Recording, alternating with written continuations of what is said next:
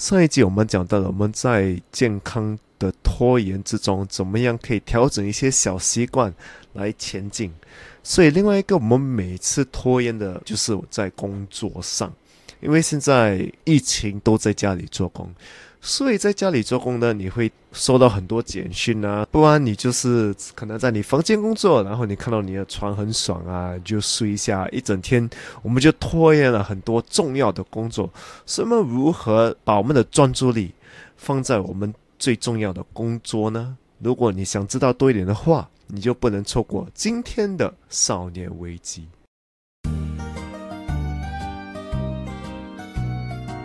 欢迎来到少年危机 Quarter Life Cry Chic），我是线，我是 Alan，在这里我们一起练习克服日常生活与生命中的焦虑，探索让生命更有价值的日常练习，找到更多的自信，摆脱少年危机，活得更有意义。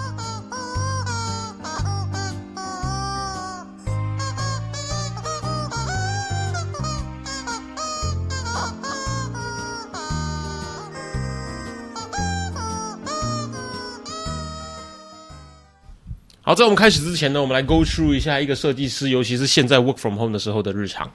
那如果是我两年前没有离职的话呢？这个现大概是我现在的日常。好的，现在早上八点开始上班，到十二点之前呢，我有两个会议要开，两个会议要开，里面呢要准备三个 proposal，三个 proposal 里面要准备大概十二张图。这十二张图里面呢，有十二张图，有一半的六张图里面要准备四个 view，四个不一样的角度，这四个不一样角度都要分开去做。再来的话呢，我要准备下礼拜的另外一个教案的 final artwork，这些东西准备起来。的话呢，我今天大概要晚上的十二点才可以下班吧。哦，我还以为你早上做这些就完了，啊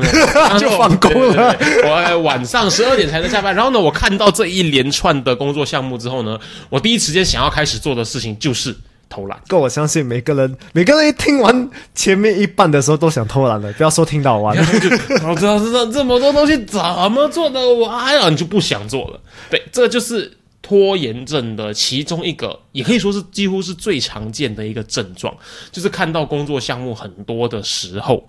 你就不想做东西了。你东西很多，可是很矛盾，你反而不想做任何东西了。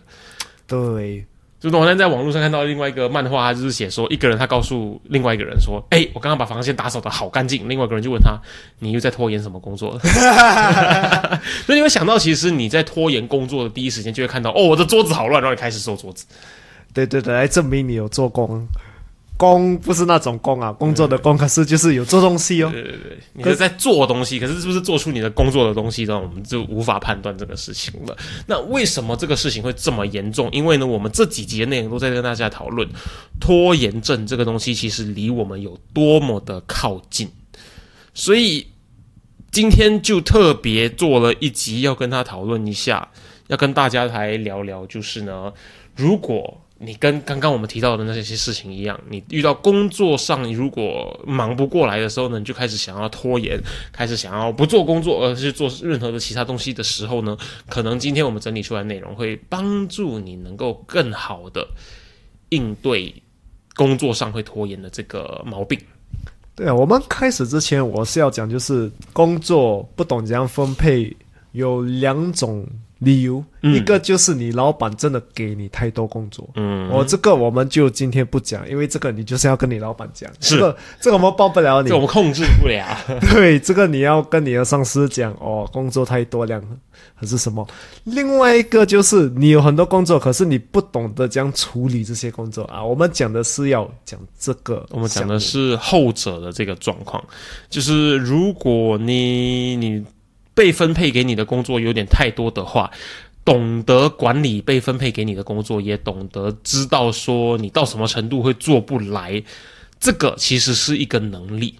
可是你就是如果你什么都能做，然后呢，可是你不懂得你的极限是多少的时候呢，其实它不是一个好的员工要具备的一个特质。真的嘞，我在做工看到很多员工，就是你给他什么，他都讲可以。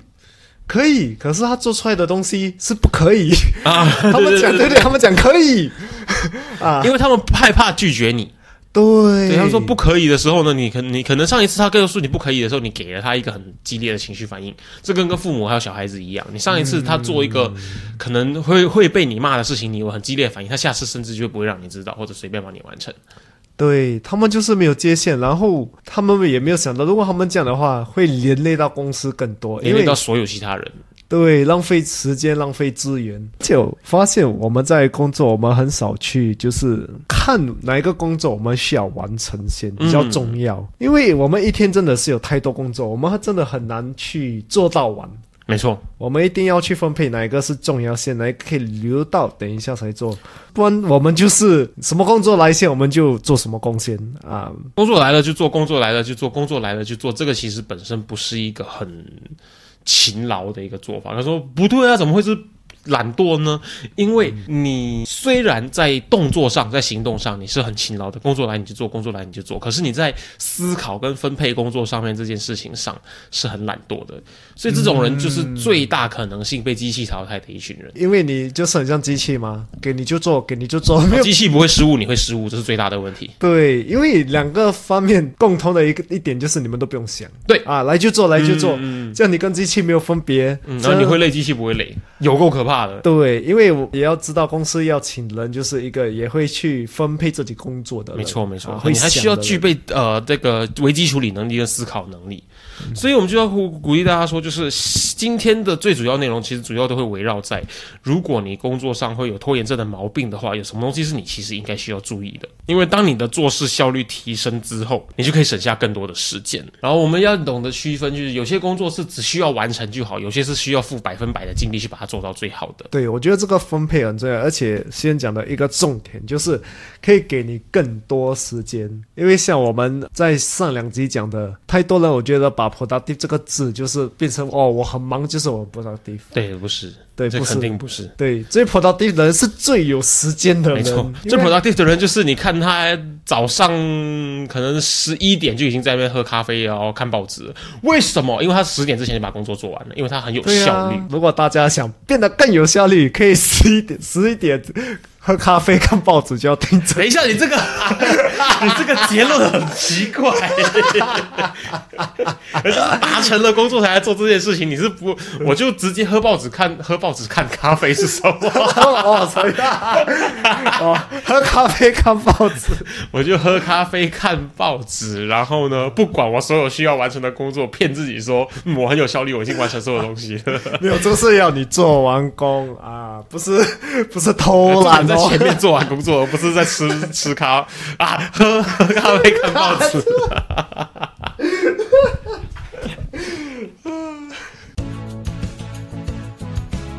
你追踪我们的 Instagram 了吗？如果还没有的话，现在就拿出你的手机，打开你的 Instagram，搜寻 Quarterlife dot Criching，C R I C H I C K Criching，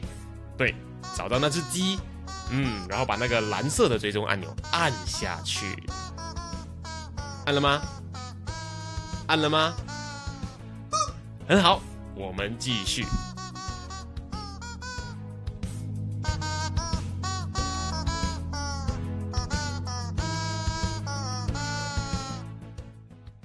马上回来，就是如果大家有拖延症的毛病的话，尤其是你会拖延你工作项目的部分的话呢，今天这一集内容会教你如何变得更有效率，如何变得比较不想要拖延，而省下更多的时间。而因为时间就是金钱，因此呢，这一集又是一个理财节目。好的，我们是马上进入我们第一个，如果你在工作上会拖延的话，你可以用这个方法来让你的做事变得更有效率的第一个重点。第一个就是你要建立一个系统，因为我们讲就是很多人他们没有就是分配，我们应该做什么先，不应该做什么先，哪一个可以留到等一下才做。我们就是没有一个系统，我们一天要怎样运作？没错，就像我们早上知道我们要吃早餐，下午要吃午餐，我们也是在工作要知道我们早上应该做什么，下午应该做什么，就是分配这些工作来分配给这些时间。很多人都会觉得说，系统就是你做一件事情的时候呢，你走的那个 SOP，你的 Standard Operating Procedure，你的步骤，你完成事情的那个规则什么。可是你会发现，接到工作的时候，把工作进行分类，它是紧急的，它是不紧急的，它是需要被赶快完成的，它需要被用心完成的。把接到的工作去分类，这个东西也可以是一个系统。这个真的是很重要，因为我相信每个人就是有某某时间，他们做某某东西比较有效率。就是有些人他们早上是最有效率的，嗯，的时候，他们就把东西放在早上。可是他们最有创意的时候是几点？需要去想很多灵感的、然后 idea 的的工作项目，就放在那个时间段里面。对，像你看工厂，它生产出来，或者是它在，比如说呃，可能是鸡蛋的工厂，或者是任何的呃农业的工厂，它收割下来的米啊、鸡蛋啊、蔬菜啊，它的系统跟机器，它都会自动把这个，比如说萝卜分类成大的、小的、表面漂亮的、表面破损的这些。农产品呢，都可以照 A、B、C、D 级来去分类。那想当然，呃，我们的工作就会像这些放在输送带一样，一直往机器里面送的农产品一样，是需要被分类成 A、B、C、D、E 的。所以，既然他们的工厂有这样子的一个系统的话，可能你在接到工作的时候呢，你也需要一个这样子的系统。如果你本身的系统好的话，就是你知道你早上、下午你。可以做什么的话，这样你拿到这些工作，你就真的很容易分配，你就不用想就哦，这个在我下午才做啊，因为可能下午是我最没有效率的时候，嗯，啊，我才做这些，就是看 email 啊，做这些就是比较实际，不用不用用脑的，不太需要用脑，是需要慢慢的 grind 把它一点一点一点完成的。对，这种就放在你有很多时间可以花，可是你头脑可能会有点宕机的时候用。以前我的系统就是可能早上我就做 Zoom，因为我觉得早上见人是最好的，赶快。见完人，天我就下午就做电脑的工，看 email 啊，全部东西，我没有把它就是规划的很仔细。八点到九点开会，九点到十点吃饭，十点到十一点再开会，十一点到十二点就可能回 email，分的那么细，好像其实不太人性。对对对，而且你要知道，你怎样规划哦，一定会有人去。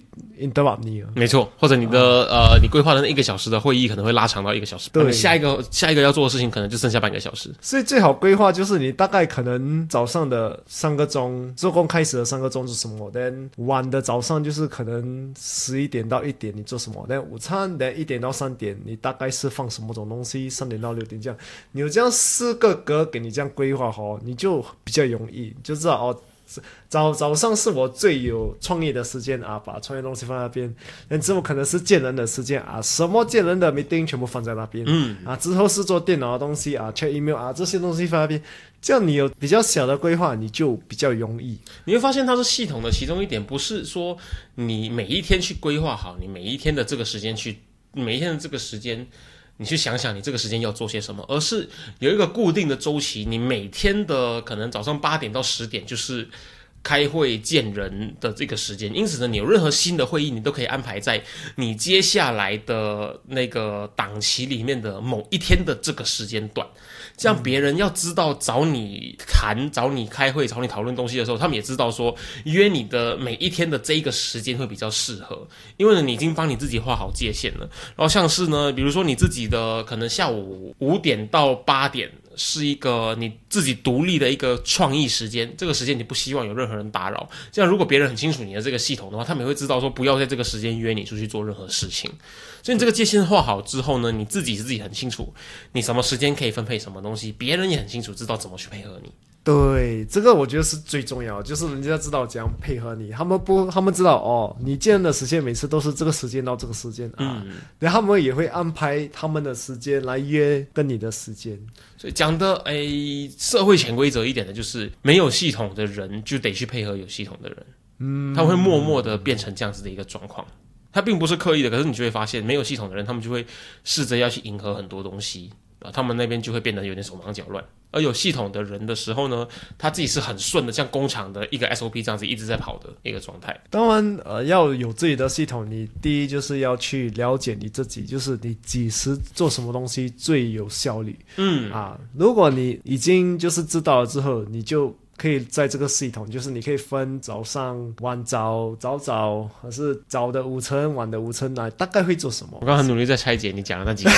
什么意思。我也在想要讲讲。没错没错，就是你要把你的时间切割，而不用切割的太细，也不要让这个界限变得太太清楚。然后呢，这个时候不然的话，你如果不小心打破了你的界限之后，你会你会责备你自己，这不是我们希望看到的。它是帮助你做的更有效率，而不是让你变得更有压力。接下来的话呢，我们来谈谈另外一个，你会发现你在工作上有时候不是你自己没有产能，也不是你自己不想要完成工作，而是呢，其实会有一些外力来影响你，让你没办法呢花很多的时间，花很多的精力，在一个固定的时间段里面。一个长的时间段里面呢，有效的去专注的完成一个工作，所以我马上就要进入到，如果你在工作上很可能会拖延，或者你会发现你很没有效率的话呢，你很可能可以关注一下的第二个重点。所以第二点就是隔绝外在的影响。我相信每个人现在。都在家里做工，你会发现到你很容易被外界影响。就是妈妈来教我做这一题数学。你工作工作到一半，你今天在算一个很重要的客户的那个 annual report，他的年度报表的那个他的税务的一些资讯，你算着算着算着，你就刚刚就突然出现了一个妈妈来教我算数学啦，你却发现你整个思绪都被打乱了。对对，不然就是你的电话一直响啊，老板又给你一个新的工作，哎，你可以帮我看这个吗？你可以帮我看那个吗？你可以帮我呃跟这个人做这个吗？哇，这些影响哦，真的我觉得很烦呐，而且他们跟你这样就是一个简讯啊，人家跟你说，你就大概会忘记刚才你做的是什么。对。啊，因为你要去看着那个东西，你就直接把你的专注力转移去那个新的是是是工作，就会发现它其实不只是打扰你，让你分心这么简单而已。最麻烦的是它打断了你的惯性，可能你的头脑的创意区域、你头脑的逻辑区域，所有东西都已经慢慢的投入在你的工作上面了。你在算逻辑的计算的时候呢，你可以做的很精准，然后它可以同时帮你想到有什么更有创意的方法来解决这个问题。可是这个时候，如果你听到突然听到你老板打来的电话，噔噔噔噔噔噔。噔噔噔噔噔噔噔噔噔噔噔噔，喂，这样子的情况之后，你会发现，好，你接完那个电话了，你知道老板那里干嘛了？可能是很重要的，可能是不重要的事情。然后你回到去你刚刚在做的那个问题的时候呢，你会发现，哦，我的 focus 回来了。可是我头脑里面呢，刚刚还在算老板给我的那个数据，然后我的创意区现在完全不知道飞到哪里去了。所以你会发现，你回来能够做这件事情的时候呢，你的整个头脑的每一个，你说它 department 好了，每一个部门其实都还没有回来。你真正回来了，真的就只有你的我要继续做这件事情的这个心。而且很多我们老板可是人家他们外在外界的影响，有些工作有些是工作，而且有些是重要，有些是可能只是比较急。嗯，这个你就要懂得讲分配，就是跟你老板直接打来跟你讲，哎，我帮我看这个，其实这个东西不是很重要。嗯，你可以可能到这个星期以内做完就可以了。嗯啊，就不要把它直接做。因为它会影响你现在在做的东西，对对对，到最后你两个都做不好，这样的话你会觉得哇，好烦哦。另外一个，我相信大家可以做，就是叫这些人哦不要打给你，呃，直接一电邮 email 你，嗯，比较方便。其实很多比较工作比较正式的东西，他们打电话给我之后，我都会告诉他们说，你再补一个 email 给我，文字信息来清楚的表示我们今天讨论的东西，不然电话的内容我可能五分钟后就忘记了。对，这个也是另外一个方法，就是啊，他不会引打扰你，他不会当下突然的就直接冲进你正在做的事情里面。对，如果不急的话，可以 email，嗯啊，因为人家要知道你每天会去看啊，会去呃回复就可以了吗？没错，没错。可是有些人就是死死，我不为什么还是要打，被打就有，你再打我就打你。对啦，然后一直打，一直打，一直打，哇！人家也是有，也要专注在他在做的东西。你这样一直打扰人家，你这个电有写就好了嘛，嗯耐心一点，等一点。除非真的真的很急，真的你不可以等，可是真的很重要，需要那个人直接给你一个答案，那可能你才打啦。是是。再来，我自己本身很主张一个 What's next 的一个概念，也就是说，今天可能就是刚我们刚刚讲到，老板打电话给你，问你什么东西什么时候可以完成，什么时候可以做好，那么你就可以想一下说。你可能当下无法给出一个答案，一个明确的时间，可是你可以告诉他，你可以什么时候给他一个答案。比如说，他问你说：“我这边有一个呃案子，你可能啊，我们需要两个礼星期之内交上去，所以你什么时候可以给我？你不可能在看了这个案子的内容之前，你就告诉他你什么时候可以完成嘛？所以你可以。”告诉他说，他刚刚是告诉你说两个星期后要交，所以正常来说的话，他是 expect 你可能十天内把它完成。可是像我刚刚说的，你不会在看了这个案子之前，你就知道这个案子需要花多久完成。所以呢，你可能可以养成一个习惯，就是告诉对方说，我完成我手头上的工作，我今晚下班之前我告诉你我什么时候可以完成，让对方知道他要等多久，这件事情可能是一个很好的练习。嗯，这个练习我觉得很好，就是你跟对方表达你的专业，嗯因为你就是跟他讲哦，我现在还不能给你一个答案，因为还没有看啊。等我看了，我今天会给你一个答案，我今天会看，然后给你一个答案，这样人家也懂得他多久要等你的答案没。错，英文里面这个单词叫做 manage expectation，我不晓得这个中文具体要怎么去翻译。直接翻译的话，就是你需要管理客户或者管理对方的期待。可是还是直接翻译成 manage expectation，我觉得会比较精准。就是对方对你会有期待，可是你需要能够去控制对方对你的期待的程度到哪里，这样对双方其实都会比较健康一些。是是是，这样你因为你也知道你自己的 expectation 在哪里嘛，你就是 OK，我现在在做这个，你给我这个，我等一下再去看，我做完这个之后，我才去看这个东西，我才回复这个人。嗯，啊，这样你自己就像刚才我们讲有一个系统，你有这样的就是回复的系统也是很重要。对，我们就是要练习让这些外在的影响，它能够不那么直接的冲进我们的思考回路里面，这样子我们的那个工作的 flow 才会一直有在线上，就是你一直保持最好的状态来完成你手边的工作。但现在这个阶段，我们结合的第一个重点就是你这个时间段里面需要完成的事情完成了之后，你再来看刚刚发送给你的那些信息，像有一些呃，我最近看到一些呃医科的学生，他们说如何真正有效的学习，就是你需要挪出一个时间段，完全隔绝所有的外力，你需要把所有的电子仪器都关到飞行模式，不是静音的，也，是飞行模式。电脑呢，只打开你需要的那些文件，如果可以的话，甚至直接把网络关掉。嗯，你就是真的完全把所有的环境都隔绝，甚至戴上耳机只听得到音乐，听不到人家敲你的门这种状况，来花这一个，甚至它其实是很短的时间，半个小时的 productivity，半个小时的有产能的行为，可能会比三个小时的不知道在干嘛来的有效很多。哇，这是真的，而且你们可以猜最好的时间是几时？就是早上。有没什么人会打扰你，对，没有人会打扰你刚睡醒，。在忙他的自己的事情。对，所以如果你可以分你的早上为你的最 productive 的 time，我觉得是最好啦。有些人可能他们是晚上比较 productive 嗯，啊。以前我在我公司做，他们有些人就是他只可以在网上做工没错，啊，而且幸好我的公司呃愿意跟他就是 OK 听他的安排，OK 还要这样，他把工做完就好嘛。至少他把工作完成。对，对，所以他们就给他网上自己做咯。这个我是很有同感的，因为我们之前是设计师的时候，我们几乎所有设计系毕业的学生生活作息都不太健康，所以大家真的很有产能的时候都是十一点之后，十一点到半夜两点，这个时候是最有产能的时候。所以他很不健康，可是大家就是已经这么习惯这件事情了。对，因然后为我现在十一点到两点我就已经超想睡觉了。所以可以理论上来说，我把我的这个生活稍微的救回来了，也说不定。对对对，因为有些人他们就是只有晚上才有插创意的时间。嗯，这个如果你知道这一点的话，你就把一些比较创意的东西就放在那个时间哦。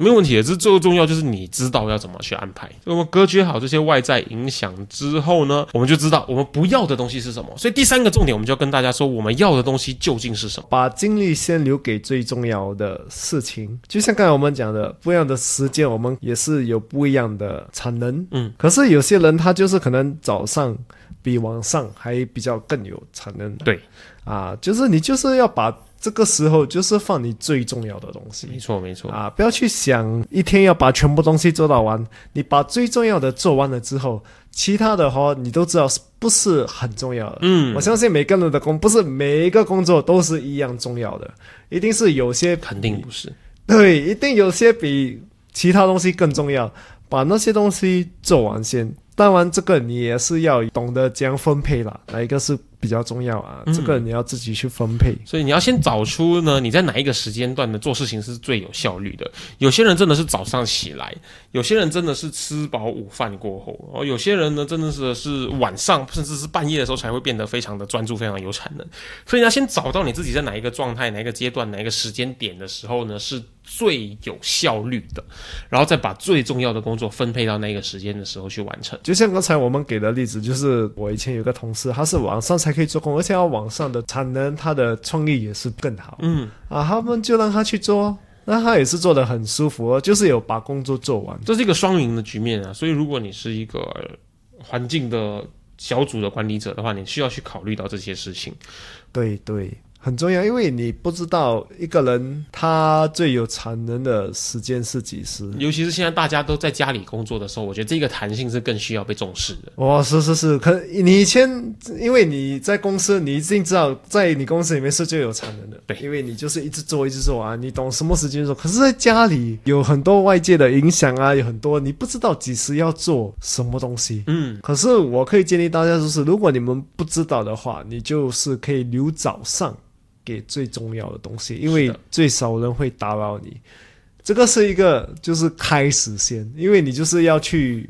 探索嘛，你嗯几时才是你最有产量的时间。你要先找到这件事情。这个不是很快就能找到，这个你要去试，你可能是早上、是下午、是晚上，试了之后，人试一阵子了之后，你就知道哦，其实我做最多的可能是在这个时间，然后我就把重要的工作分配在这个时间。因为你要记得，你工作了多长的时间，它不代表你完成了多少的工作，它只是一个时间而已。重点在于你的工作进度。像有些你你举个例子，就是你下载一个新的 APP，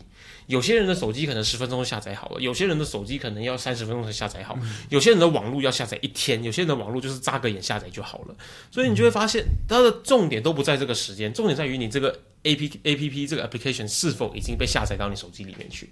嗯，它就是一个进度为主导的一个事情。而且我们要知道，工作是做不完的一个东西，所以在这要做工作嘛。所以你就是最好的方略策略，就是你把最重要的东西做完先。对啊，对不对反正？琐碎的事情永远做不完的，对房间是永远收拾不完的一样，你永远会看到有一个角落可以变得更好。可是是否有需要变得这么好，那个你真的需要重新思考一下，有没有比这个更重要的东西需要被你完成？对，因为这是我自己的想法，就是工作做不完的啦，所所以叫工作嘛。对对对对，啊，如果工作做得完的话，你就不不用做工了。工作做得完的话，那老板也不需要继续付薪水给你。对呀、所以你他就是要你懂得分配最重要的东西，要专注在哪一个最重要的工作。真的，你要记得二八法则，就是有些东西是你只需要花二十 percent 的时间去完成它，可是它可以带给你八十 percent 的效益。有些东西呢，你需要花你八十 percent 的精力去完成它，可是呢，它只会带给你二十 percent 的效益。这些东西的比重，你可能要懂得去练习分配一下，这样你做起事来会比较轻松，压力不会这么大，而且还可以变成一个更有效率的人，节省更多时间，有时间去喝咖啡、看报纸。差一点点。那我们今天大家帮大家整理出来，如果你在工作上是会拖延的人的话呢，你会觉得哦，好多工作我不想做。当然，我们这边要说的，重新继续再跟大家的回顾一下，就是你如果会产生拖延的行为，很可能就是因为呢，你有一点点负荷不了了，你有点 overwhelm 了。那既然你在工作上你觉得负荷不来的时候呢，你可能需要养成这三个习惯，试试看这三个练习。你需要建立一个系统，建立分类工作的系统，建立你工作的系统，建立你的时间分配的系统。来把你的工作好好的分配好。再来的话呢，你就要有效的去在你最需要专注的时候呢，去有效的隔绝外在的影响，不要让电话骚扰到你，不要看到有信息进来，不要看到有新的 email，不要看到一些会让你分心、想让他去玩的一些东西，把这些外在有效的隔绝开来，你会发现这有效的半个小时会可能比三个小时你不知道你在干嘛还来的更有效率。这第三个重点就是呢，你要把你的精力留给最重要的工作。再去想其他琐碎的工作，因为呢，最重要的代表说它是最需要被完成的，不一定是最需要先被完成，可是它一定是你整个一天的所有工作里面呢最需要被完成的那一个部分。把你的精力、把你的专注力先留给这个最重要的工作，因为可能很多工作来说。这个工作完成之后，其他琐碎的即使不做，也很可能不会有太大的问题。所以我们要懂得去分配什么是最重要的，而什么时候呢，我们是最有精力的。希望这三个重点呢，可以让大家更有效的去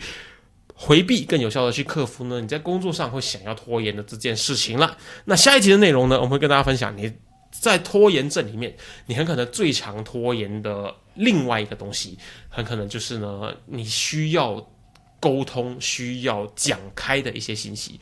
很多人呢最想拖延的是这个东西，因为他们害怕破坏关系，他们害怕伤害两个人之间感情，他们害怕一些所有他们无法控制、无法预期的事情发生。那就代表说这个东西不需要被克服吗？代表说这个问题不需要被解决吗？不是的。因此，下一集我们跟大家分享，如果呢你是在与人沟通、好好的讲清楚一些事情的时候呢，会拖延、会不敢怎么去采取行动的时候呢，你可能会想要听一听下一集我们跟大家分享的内容了。少年危机今天跟大家分享到这边，我是健，我是 Alan，我们下集见